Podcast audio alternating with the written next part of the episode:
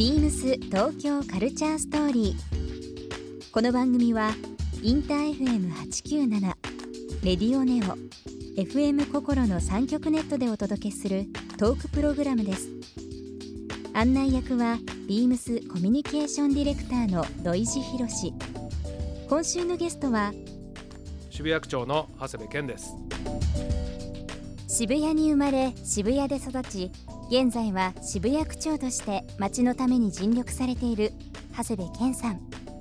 ビームスとは2016年からの渋谷ソーシャルアクションパートナー協定により区職員へのクールビズ推進の協力など区と数々の取り組みが行われています。そんな長谷部さんに渋谷が目指す街の姿や2020年に見据える東京についてなどさまざまなお話を伺います。Beams.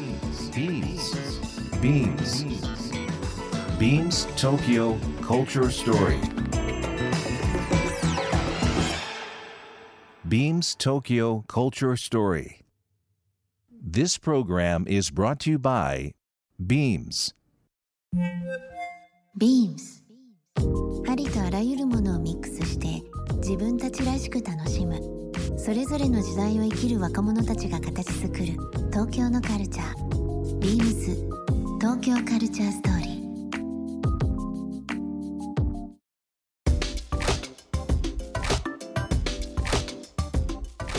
今年2020年ですけども、えー、長谷部区長、はい。区長になられて、えーもう5年ですね。5年目ですね。5年目ですね、はい。え2期という部分になりますけども、5年前と、まあ、今長谷部さん。どう違いますかね？こうご自分の考えで。うん難しい、いな、僕自身はそんな変わってる気はしないんですけど、まあうん。まあ、年は当然取りましたって、あの思うんですが周りの人も少し僕のペースに慣れてきてくれてるところがあるというか、やっぱ民間からのノリで来てね公務員っていう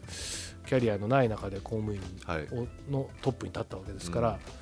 まあ、新鮮な部分もあったと思うし戸惑った部分もあったと思うんですけど、まあ、この新庁舎もできたりとかですねいろいろ環境も変わってきて、まあ、変わるんだってことをうん。もうみんなそれは分かったと思うし、なるほど。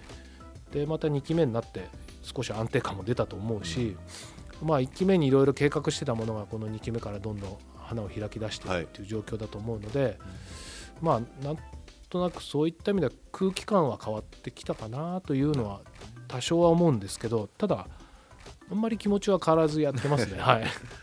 どうしてもあの行政の長というか、えー、本当まあ政治とですねまあ通常の暮らしというのはどうしてもちょっとこう距離がありがちなのかなっていうふうには思ってはいますけどやっぱり長谷部さんがこう区長になられてからですね非常にその渋谷のまさにアイコンとなられて、まあ、僕らとしても、まあ、いろんな活動をですね、えーされているということもありますのでさっきのそのまさに多様という言葉出てますけど、まあ、渋谷の街を象徴する部分この多様性というのが、長谷部さんのもう最大のなんかこういろんなことを表現されている言葉の一つかなというふうには思いますけどね。まあ、僕がっていうよりはこの町がやっぱりそういううん、土壌なんですよね。なんかそこで揉まれて育ってきちゃったからこうなっちゃってるっていうとこそうですね、ろも、はい、あると思います。最近の東京はやっぱりその渋谷もですね、まあ、仮に六本木とかもうん。どうしても昔からちょっと夜のイメージですとかはいはが多かったんですけども、まさに渋谷六本木、えーまあ、他のエリアも含めですけどアートという部分が牽引して、昼間お子さん連れが多かったりだとか、まあ本当お年寄りも含めてですけど一日中いろんな形でその街を楽しまれる方、うん。増えたと思います。なんかこうまあ美術館ができたり、うん。アートイベントをされたりっていうのがあると思うんですけど、やっぱりこう昔の渋谷にうん。生まれ渋谷に育って、えー渋谷のために働き続けられているこの長谷部さんにとってはやっぱりこう遍歴で見ると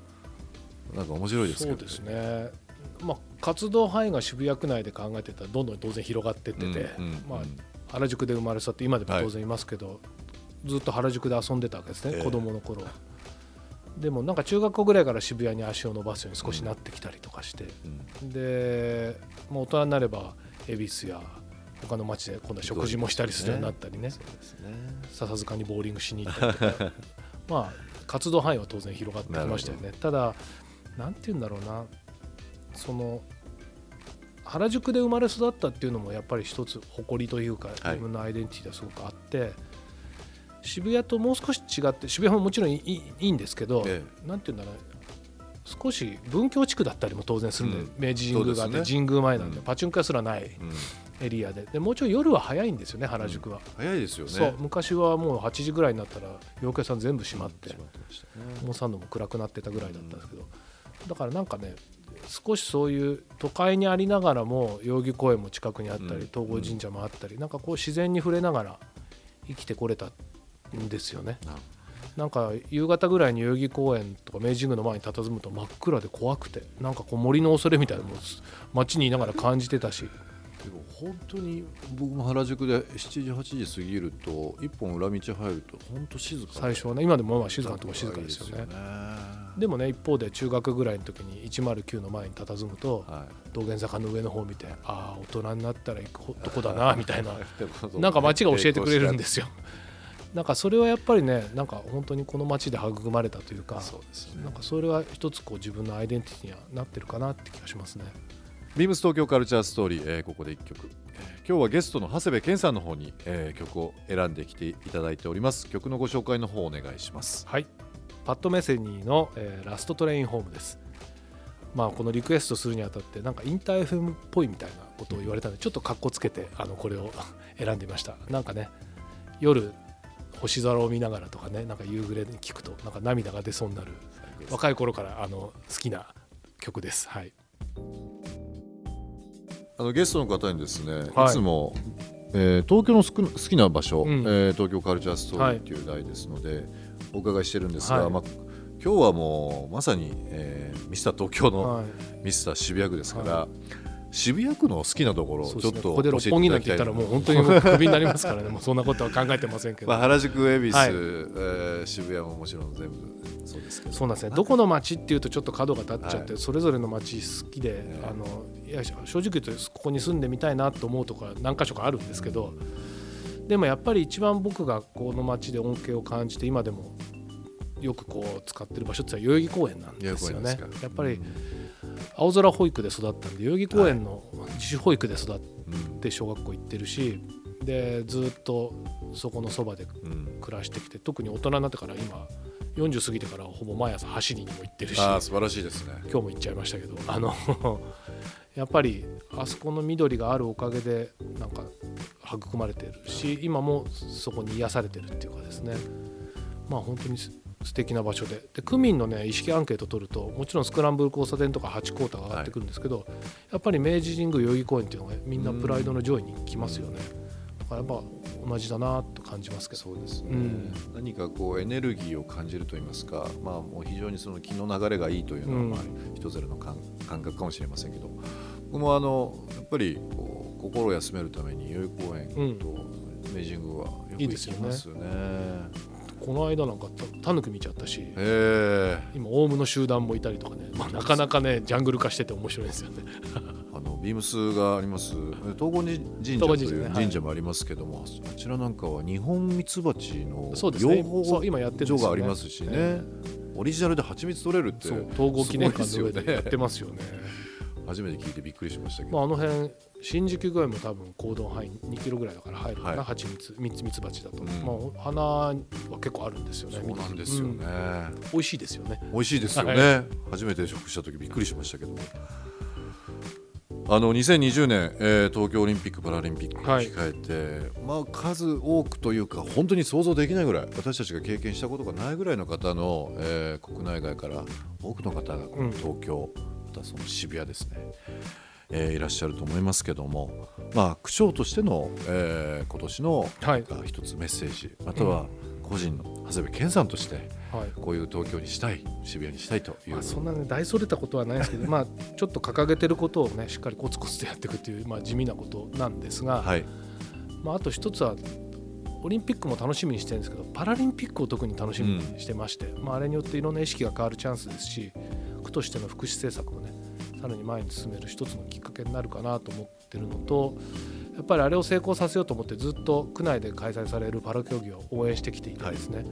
まあ、だいぶ選手含めて協会とも親しくなってきてるんでもう感情を入れて応援しようかなというふうに思ってますね。ありがとうございます、楽しみですね今年は特に。